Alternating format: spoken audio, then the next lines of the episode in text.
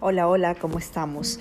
Qué gusto el segundo episodio. Realmente estoy súper feliz, contenta por la respuesta que hemos tenido y eh, bueno, eh, quiero pedir disculpas igual porque por mis nervios a veces se me van las ideas. Entonces esta vez me he tomado la eh, delicadeza por mi público, por mi público de 10 personas, de hacer unos, unas anotaciones para no perderme las ideas. Y bueno, ahorita vamos a hablar de la famosa culpa, esa culpa que nadie la cuenta, que nadie la dice, pero todos los experimentamos. Eh, creo que padres y madres la vivimos en algún momento, porque siempre estamos siendo señalados, constantemente juzgados, constantemente en el ojo. ¿Y cómo te va? ¿Y cómo te sientes? Eh, y, te va bien? Entonces, eh, pues decir, no, no me va bien, ¿sabes qué? Me siento aturdida, me siento cansada, no lo aguanto, esto no es para mí, nos genera culpa. Entonces, ¿por qué sentimos culpa? Ok, partamos por eso, preguntémonos, ¿por qué siento culpa? ¿Soy una mala madre? ¿Soy un mal padre? ¿Qué estoy haciendo? ¿Acaso los estándares de maternidad y paternidad son muy altos? ¿No te has puesto a pensar que la madre ideal que nos, nos ha planteado la sociedad tal vez tiene estándares muy altos de sonreír mientras cambias el pañal, sonreír mientras das de lactar, cuando en realidad quieres llorar, o sonreír en las madrugadas, cuando en realidad estás cansada y abrumada? Tal vez los estándares son muy altos y nos comparamos con un estándar irreal, algo inalcanzable. Entonces, partamos porque serán los estándares correctos. Preguntémonos quién los puso ahí. Las costumbres, las costumbres de antaño. aquellas costumbres que dicen, ay no, pero cuando yo fui mamá, mi, abuela decía, ay no, yo con cinco muchachos y no me pasaba nada. ¿Qué es eso de psicólogo ahora? No puede ser, pero a mí con, una, con un zapatillazo y se me pasaba todo, por ejemplo, ¿no? Es una de las, casas, de las tantas cosas que escuchamos y nos comparamos ese chuta. O sea, que yo soy débil, yo soy adefesiosa, yo soy enclenque que no puedo con una, no puedo con dos. Pero siempre volvemos a la comparación porque nos ponen un punto de referencia alto, pero realmente las madres olvidamos la mala experiencia. Entonces, por ejemplo, muchas mujeres se olvidan del dolor del parto. De la misma forma, muchas madres olvidamos de la sensación que tuvimos en las madrugadas, de las emociones, la depresión postparto que pudimos haber sufrido muchas. Y cuando nos preguntan años después, decimos, no, fue maravilloso, qué lindo, qué ricura de bebé, pero es que quiero volver a ser mamá, no puede ser. Entonces escuchamos, las madres primerizas escuchamos esto y decimos, por Dios, ¿qué, está sucediendo? Porque a mí no me pasa esto. O sea, lo que yo sucede, lo que yo siento es extraño. Realmente no lo es, es que muchas personas no son capaces de decirlo o simplemente les da vergüenza o lo olvidaron. Ok, entonces, si hacemos lo mejor, ¿por qué sentimos culpa?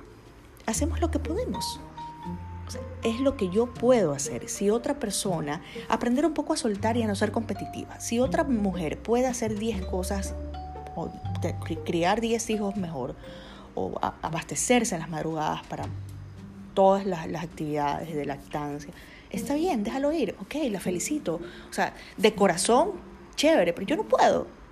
Y, y está bien lo que ella hace, pero también está bien lo que yo hago.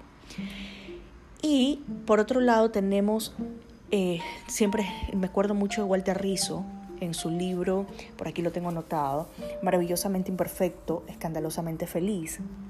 Es, bellísimo el libro y vamos a, revisar unas, unos pensamientos, unas anotaciones que, tengo del libro.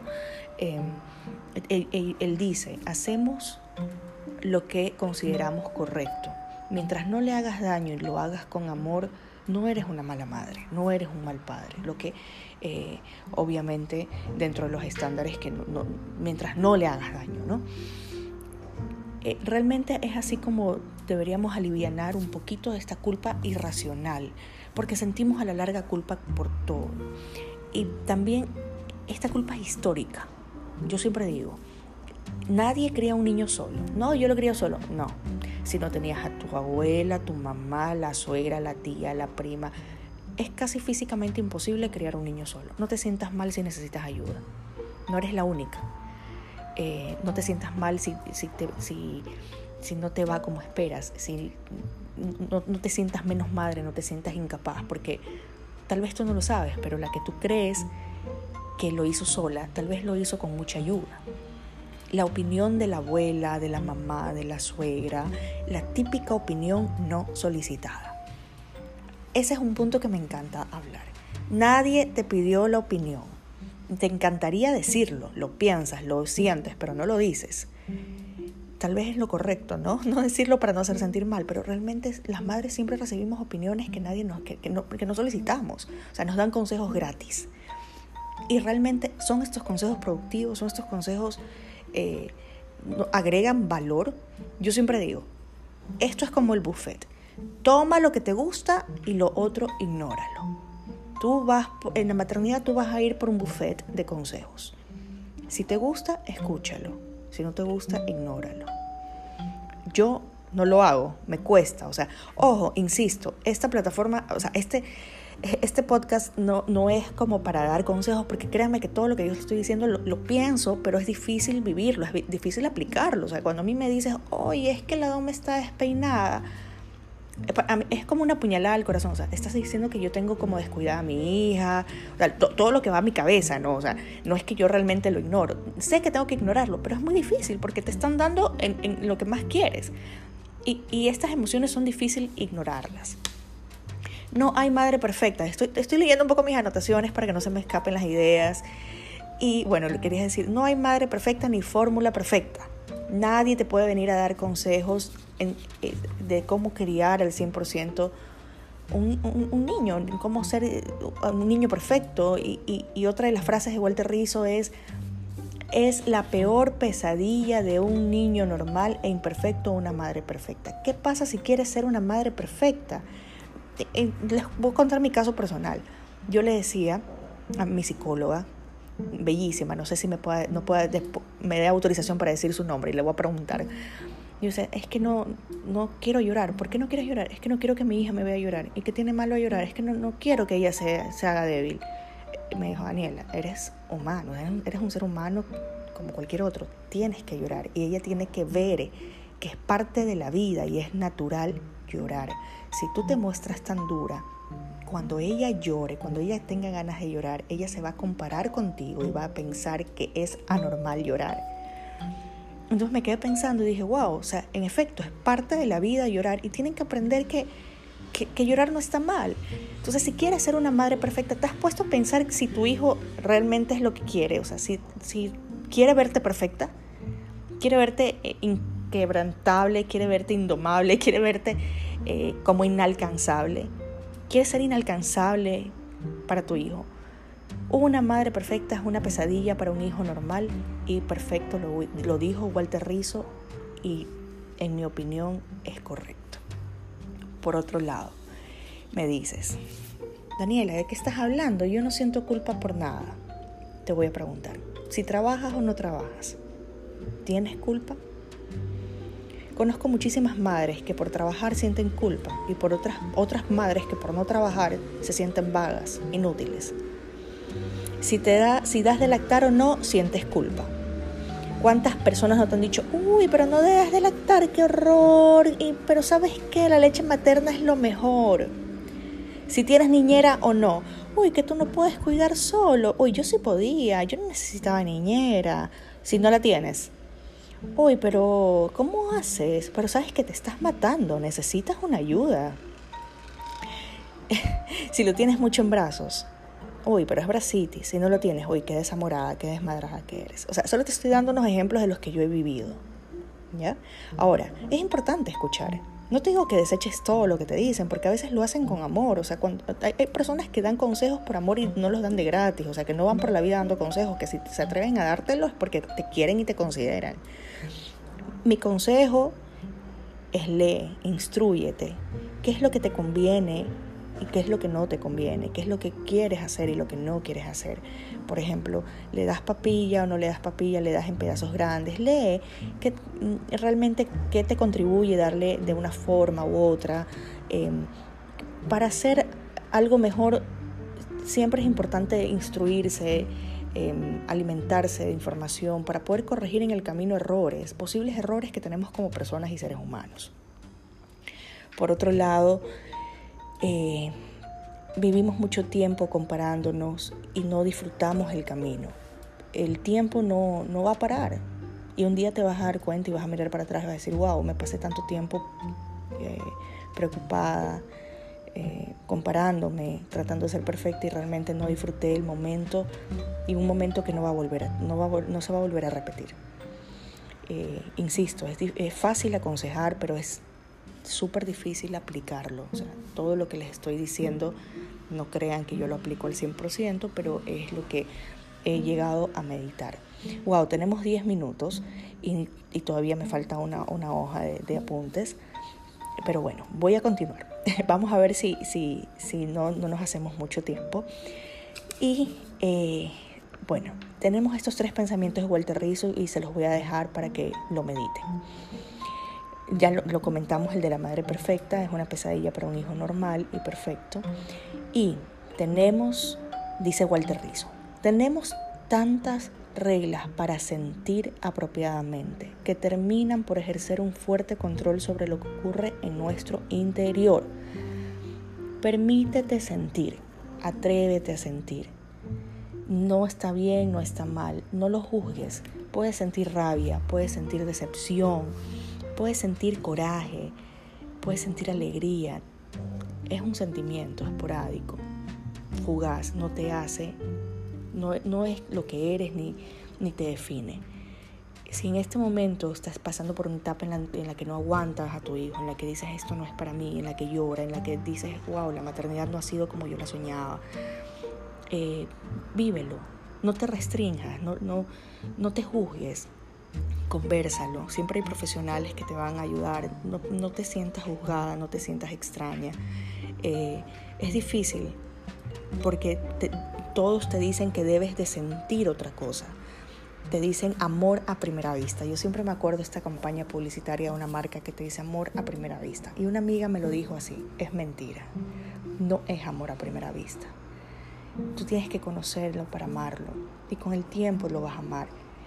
Y, realmente hay que un poco quitar este, este ideal, o sea, esta idea tan perfecta está bien, quien lo vive así, mucha gente me dirá, no, Daniela, esta es una amargada que tiene problemas psicológicos y que no le ha ido bien en la maternidad. Bueno, bienvenido sea tu comentario, pero otras personas eh, se sentirán identificadas y creo que les puede aportar. Me despido, espero que les haya gustado, traté de hacerlo lo más rápido posible para no aburrirlos y bueno, como siempre, eh, siempre espero su feedback por las redes, por, por donde quieran enviarlo y, y bueno, Qué gusto poder compartir este espacio.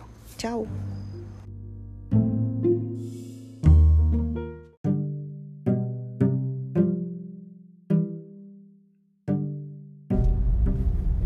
Hola, ¿cómo están? Bueno, realmente mil disculpas por no haber sacado este podcast antes, porque lo han solicitado bastante. Sé que hay muchas expertas en maternidad y bueno, como yo siempre digo, no creo que nadie sea experto en maternidad porque es una ciencia tan inexacta, tan variable, tan cambiante, dependiendo del niño, cada ser humano es distinto. Pero a algunas personas pues les ha interesado mi opinión con respecto al tiempo que se le asigna a nuestros hijos. Y, y este punto es muy relativo, o sea, muy depende, todo depende, como la canción, y también muy personal eh, de cada madre, de cada padre, de cada niño. Porque hay niños que son definitivamente más autónomos, más independientes, que no necesitan tanta atención, que no, no quieren tanta atención. Hay otros que necesitan más soporte, más acompañamiento, más atención, su personalidad es un poco más demandante, más afectuosa, etc. Entonces, bueno, eh, es un punto definitivamente que nos provoca, por lo menos a mí, muchos conflictos internos, muchos eh, pensamientos y sentimientos encontrados con respecto al, al, tiempo, si es el correcto, el prudente, el, el bueno, el, el correcto. en todo caso, pues quería comentarles cuál ha sido un poco, mi, cuál eh, han, sido mis pensamientos y mi conclusión con respecto a esto. Y, y no digo conclusión definitiva porque creo que puedo, todo puede ir cambiando y depende muchísimo de la etapa en la vida en la que estés. Yo creo que con mi primera hija le dediqué muchísimo tiempo.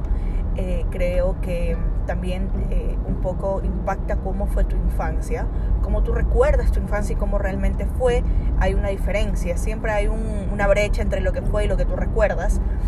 Y eh, probablemente mi, mamá, mi mamá era una mujer muy trabajadora y probablemente yo necesité más tiempo o, quise más tiempo con ella. Entonces yo traté de compensar esto con mi primera hija. Y pasaba eh, enfermizamente 24/7 con ella.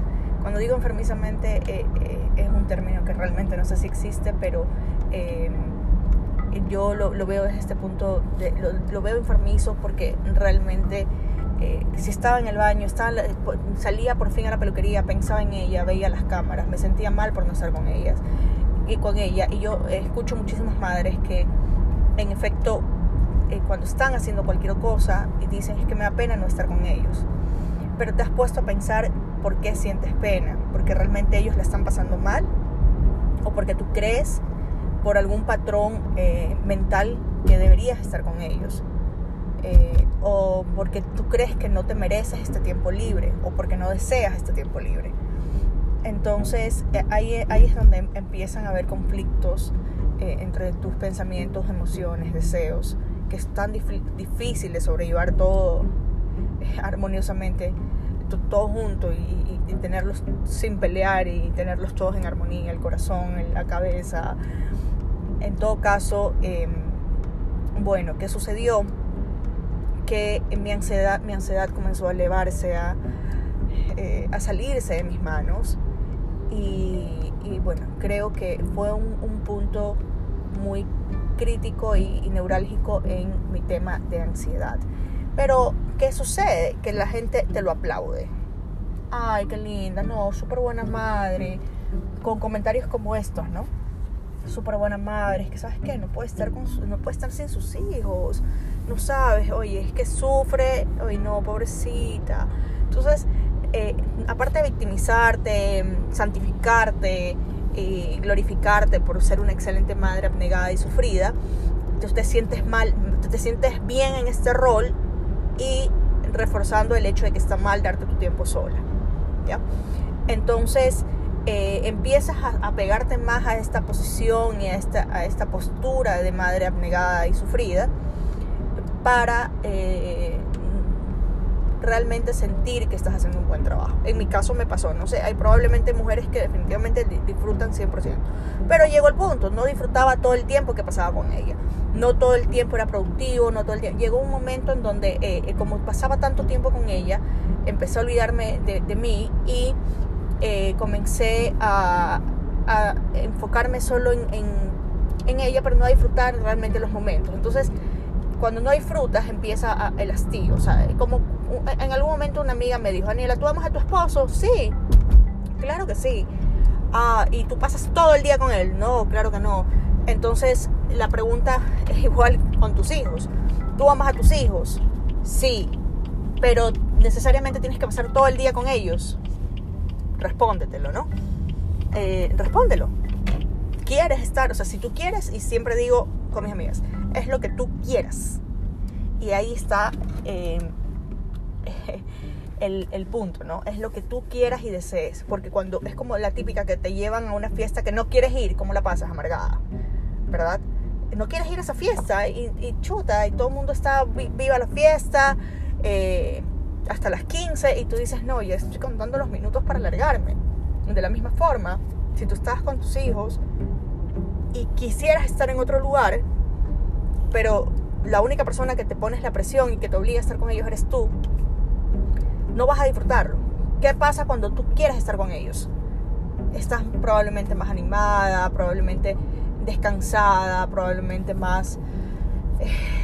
Eh, eh, en, otro, en otra posición, en otra, en otra armonía, es diferente. Entonces, como digo, mi posición no es definitiva ni mi conclusión eh, absoluta, sin embargo, creo que esto es una de las cosas que me he dado cuenta. Somos seres humanos complejos, diversos, cambiantes y no siempre tenemos que tener la, la, predisposición, la armonía, la, alegría de, estar con nuestros hijos. Sí, er, lo más hermoso de la vida, por supuesto, pero no podemos ser por 100% perfectos para ellos. Como lo dije en el, podcast eh, pasado, anterior, no podemos ser perfectos porque no tenemos hijos perfectos y vamos a hacer una pesadilla de padres perfectos, queriendo ser padres perfectos para hijos imperfectos y nunca van a lograr entender entender eh, y ser compasivos con su imperfección. En todo caso, creo que no quisiera extenderme más para no, poder, no aburrirlos. Y, y bueno, quería coger este espacio que no les voy a decir dónde estoy, porque me van a retar. Estoy en el carro manejando, por si acaso. Pero realmente son esos momentos así como lavando los platos, manejando, en donde coges inspiración y tienes que aprovecharla. Pero bueno, en todo caso, eh, espero que les haya gustado. Espero que, que les haya servido. O sea, que, realmente estos espacios, este tiempo que me tomo de, después del trabajo, eh, llegando a mi casa, para compartir estos pensamientos, sean eh, de valor, no solo no, no, para enseñarles. Ojo, yo creo que esto no, no es una enseñanza, es un compartir y para que no te sientas sola en este proceso de descubrimiento. Y bueno, me despido. Un abrazo gigante para todos.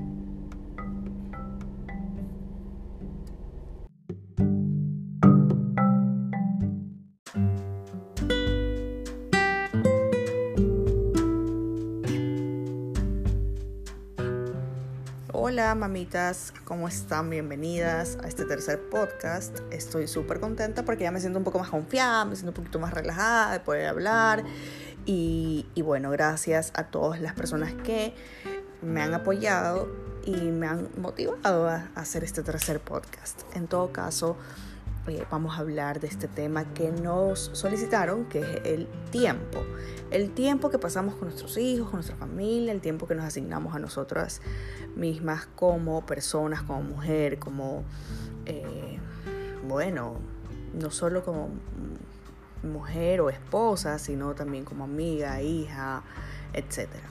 Eh, este tema para mí es un poco crítico porque como siempre les digo, no soy experta eh, ni terapeuta familiar, ni psicóloga. Y mi opinión es basada netamente en mi experiencia personal, pero igual quiero compartirla por si acaso en, alguna de ustedes pueda surgir algún efecto positivo, si tienen, tienen algún tipo de confusión. Es increíble cómo a veces hablando con otras mamás puedes solucionar ciertos dilemas. Realmente parece eh, absurdo, pero hay ciertos puntos en la maternidad que nos quedamos trabados y que no, no razonamos correcto, o sea, no, no, no, lo vemos con claridad. Les voy a dar un ejemplo, rapidísimo, solo un paréntesis. Este, estábamos, fui a comer con una amiga y esta amiga se encuentra con otra amiga, nos sentamos todas juntas y me dice, ah, tú tienes una hija de 5 años, sí, yo tengo una hija. Oye, ¿sabes qué? Estoy pasando algo súper complicado, no sé si a ustedes les ha pasado, porque justo las dos tenemos hijas de 5 años. Entonces le digo, ah, sí, cuéntame, cuéntame qué pasó. No, es que sabes que le gusta un niño. Ajá. Ah, le gusta un niño al parque y me dice que le gusta. Y imagínate que la otra vez eh, la encontré en mi cuarto y se estaba poniendo mediecitas en, como, como en el sostén. O sea, había puesto mi sostén y medias adentro. No sé qué pensar. Digo, ok, eh, ¿qué, qué, qué piensas? Y y le digo, ok, lo primero que pienso es que estás asociando dos cosas que no tienen relación. ¿Ya? ¿Por qué eh, lo veo? Porque lo estoy viendo desde afuera. Si yo lo estuviera viviendo con Dome, probablemente también lo asociaría, porque nosotros le ponemos este toque de malicioso a ciertas situaciones o circunstancias. Nos, nos asustamos por ciertas cosas. Por ejemplo, cuando, decimos, cuando los niños dicen, ay, tengo miedo a los fantasmas. ¿De dónde? ¿Y por qué pensó eso? ¿Y de dónde lo escuchó? Y, y, y comenzamos a, poner, a alterarnos y ellos lo sienten al sentirlo, no se lo decimos que estamos alterados, pero al sentirlo, ellos pierden esta, esta fluidez y esta confianza de contártelo. Entonces ahí es donde viene más incertidumbre. ¿De dónde sacó, sacó el tema? Ya. Es un ejemplo. Ahora, con el tema de eh, ponerse mediecitas y el sostén, eh, eso es un tema y que le gusta a un niño es otro tema. Entonces, vinculamos dos temas que no tienen relación, pero porque nosotros le ponemos el, el link, hacemos link por nuestra experiencia adulta, pero no lo estamos viendo como que la niña está haciendo una acción eh, imitando, imitativa de la madre, quiere ser como la mamá y no tiene nada que ver con que le parezca bonito un niño. Y por otra parte, totalmente aislado, le gusta un niño, que de hecho es positivo hasta cierto punto. Eh, yo recuerdo, yo recuerdo perfectamente cuando me gustaba un niño en la escuela. Me, estoy desviando del tema del tiempo, pero ¿qué es lo que les quiero decir?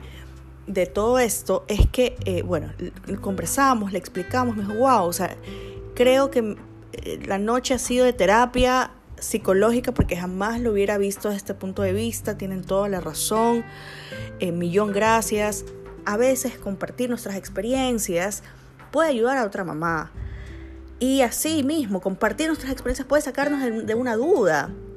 Y, si bien es cierto, a veces nos reunimos las mamás y hablamos de nuestros hijos, pero no es que hablamos siempre como maravillas. Ay, es que mis hijos así. Cuando eres una persona muy honesta, franca, transparente, realmente coges, te sientas y comienzas a quejarte. ¿Por qué? La maternidad es como el matrimonio. No todo es perfecto, pero no quiere decir que no haya amor. ¿ya?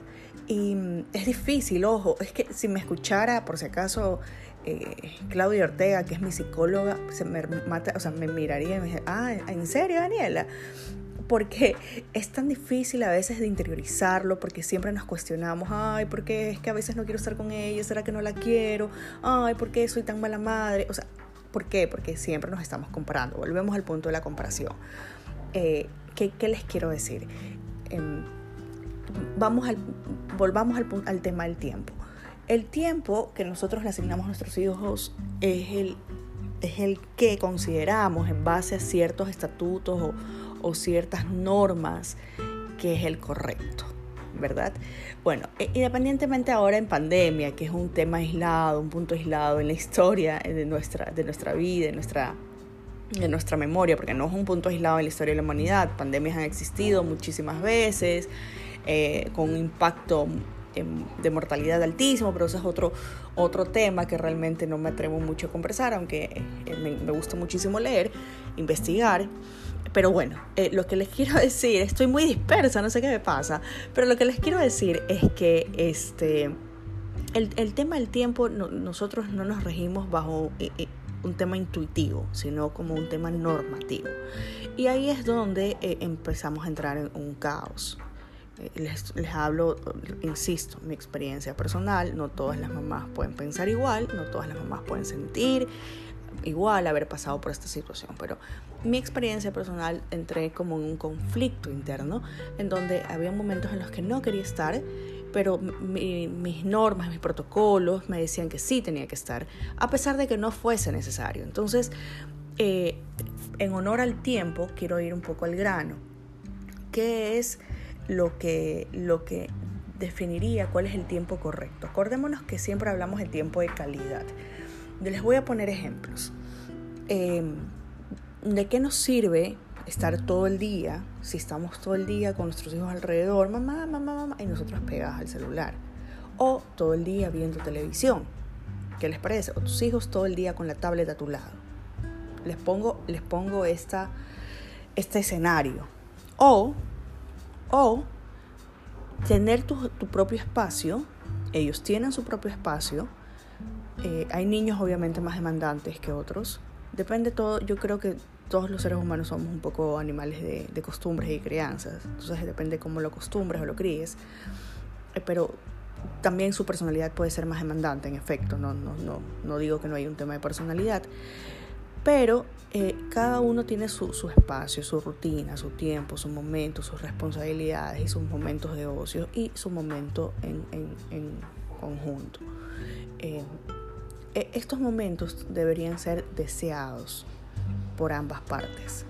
Cuando digo por ambas partes es porque también el niño necesita de recreación independiente con sus amigos, socializar con otras personas y aprender a defenderse en, la sociedad. Cuando digo defenderse en la sociedad, tú dices, bueno, tan chiquito, sí. Eh, con una de mis mejores amigas yo tengo constantemente eh, una discusión. No, yo le digo, no defiendas a tu hija todo el tiempo en el parque, en el juego, porque no va a aprender a defenderse sola. Cuando yo veo en el parque a mi hija, mantengo mi distancia, y espero que ella reaccione frente a ciertos estímulos. Desde que le mezquinan el juguete o le prestan el juguete, se lo arranchan, la empujan. Eh, pienso que es sano que empiece a enfrentar situaciones y peleas y reconciliaciones de manera autónoma, porque yo no, no puedo estar de juez eh, durante toda su vida. Y cuando está en la escuela tampoco voy a ser juez y no voy a poder defenderla. Entonces, siempre mm, pienso que estos espacios a solas los ayuda a aprender a defenderse solos en la vida. Ya, no sé si estoy loca, pero ahí, para ahí tal vez alguien me, me escuche y me dirá, no Daniela, yo soy profesional en el tema y estás totalmente errónea, pero bueno, me arriesgo con esta opinión. Así como hay momentos en donde tú también como mujer, como persona, necesitas tu espacio. Mi experiencia personal con mi primera hija, yo no tomé mi espacio. No lo tomé. Era 24/7 al lado de ella. Y empecé a, tener, a ser obsesiva, a preocuparme en extremo por su bienestar. Em, creo que esto es uno de los efectos que causa no, sea, no separar la una vida de la otra. Y esto aplica también cuando tus hijos son grandes. Y yo siempre pienso, qué grandes pueden ser las expectativas de un padre sobre sus hijos que transfieren sus sueños a la vida de, otros, no los dejan vivir su propia vida. Entonces el espacio y el tiempo que se le asigna a los hijos, em, primero pienso que debe ser deseado. Eh, no es lo mismo cuando tú vas a una fiesta que deseas ir que cuando te obligan a ir a una fiesta.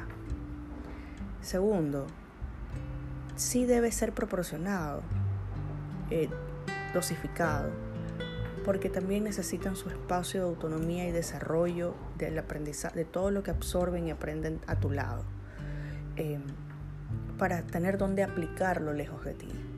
¿ya? O sea, es la práctica de lo que aprenden a tu lado. Y tercero, creo que así aprendemos también como padres a soltar el control de nuestros hijos. O sea, eh, cuando queremos controlarlo todo a la perfección, aprendemos a confiar en, ellos, a confiar un poco en nuestro entorno, que es tan difícil confiar en la actualidad. Em, cuando les digo eh, tomar nuestro espacio, incluye viajes. A mí me da mucha, mucha risa ahora porque antes lloraba cuando me dicen, uy, ¿cómo te vas de viaje y los dejas solos? O sea, no, estoy no me voy de migrante a vivir a 15 años a España, o sea, me voy cinco días. Cinco días en una, en una era en donde las telecomunicaciones tienen eh, la capacidad de poder comunicar, o sea, yo puedo verlas por, la, por las cámaras, puedo hacer videollamadas, puedo llamarlas, eh, me ven, conversamos con Dome, la otra también balbucea. Eh, son cinco días que pasan volando, que se quedan con personas de confianza, con su abuela, con más la tía. Entonces, una amiga, una gran amiga me decía, Daniela, son máscaras. Máscaras de donde, yo le digo, ¿de qué? Pues envidia no puede ser, pero son personas que me dicen, que, tienen los recursos para viajar. Mejor, no, Daniel, es que no depende a veces del poder, eh, sino del querer o permitírselo a ellos mismos. Entonces, a veces nos ponemos ataduras y vemos, yo siempre recuerdo mi, mi caso, me, gusta contar mis experiencias personales muy, muy particulares para no hablar de otras personas. Pero yo me acuerdo tanto, yo tenía mi primera hija y mi vecina tenía una niña, una enfermera de madrugada. Y yo la criticaba y decía, ay no, pero no puede cuidar a su hijo. En el fondo era envidia. O sea, yo lo reconozco ahora 100%. Creo que en ese momento yo no tenía los recursos para contratar a una enfermera de madrugada. Y me moría probablemente por hacerlo, pero yo señalaba y acusaba porque quería sentirme mejor conmigo misma. Eh, sentir que yo estaba haciendo un mejor papel, un mejor rol, eh, siendo una mejor madre. Entonces, eh, probablemente caemos en juzgar a otras madres cuando lo que necesitamos es confiar en nuestro propio instinto un poquito más. creo que el tiempo es intuitivo, sabes en el fondo cuando tu hijo necesita más tiempo a tu lado, eh, sabes cuando necesita más atención y cuando hablo de tiempo es un tiempo de calidad. Eh, eh, no es estar a tu lado, es estar con ellos realmente. Eh, escucharlos, conversar. Cuando hablan es maravilloso, realmente tienen unas preguntas, o sea, son, creo que son los mejores filósofos de, de, los tiempos, comienzan a preguntarte cosas que no tienes respuesta.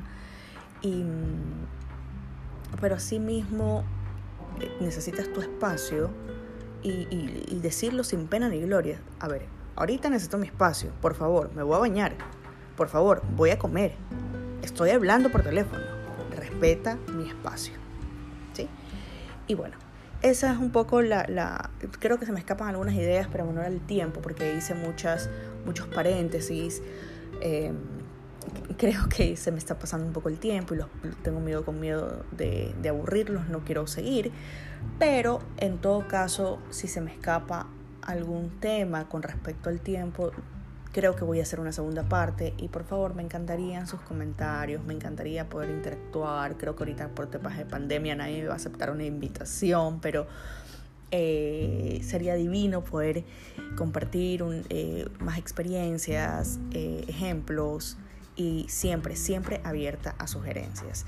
Así que, mamitas imperfectas, acuérdense que son perfectas para sus hijos, eh, son lo que ellos necesitan. Si son niños, son niños maravillosos, seguro son niños maravillosos, son gracias a ustedes y, y bueno, es difícil. Por favor, no crean que todo lo que, lo que hablo lo aplico o es fácil para mí, todo lo contrario. Creo que son muchos años de trabajo, muchos muchas horas de terapia, eh, muchas lágrimas y trabajo continuo que creo que nunca acaba. Eh, es el trabajo más demandante y el más difícil, y los, pero los resultados creo que son los, los, los más gratificantes. Entonces, mamitas, chao y aquí nos estamos viendo en unas dos semanas. Nos estamos oyendo.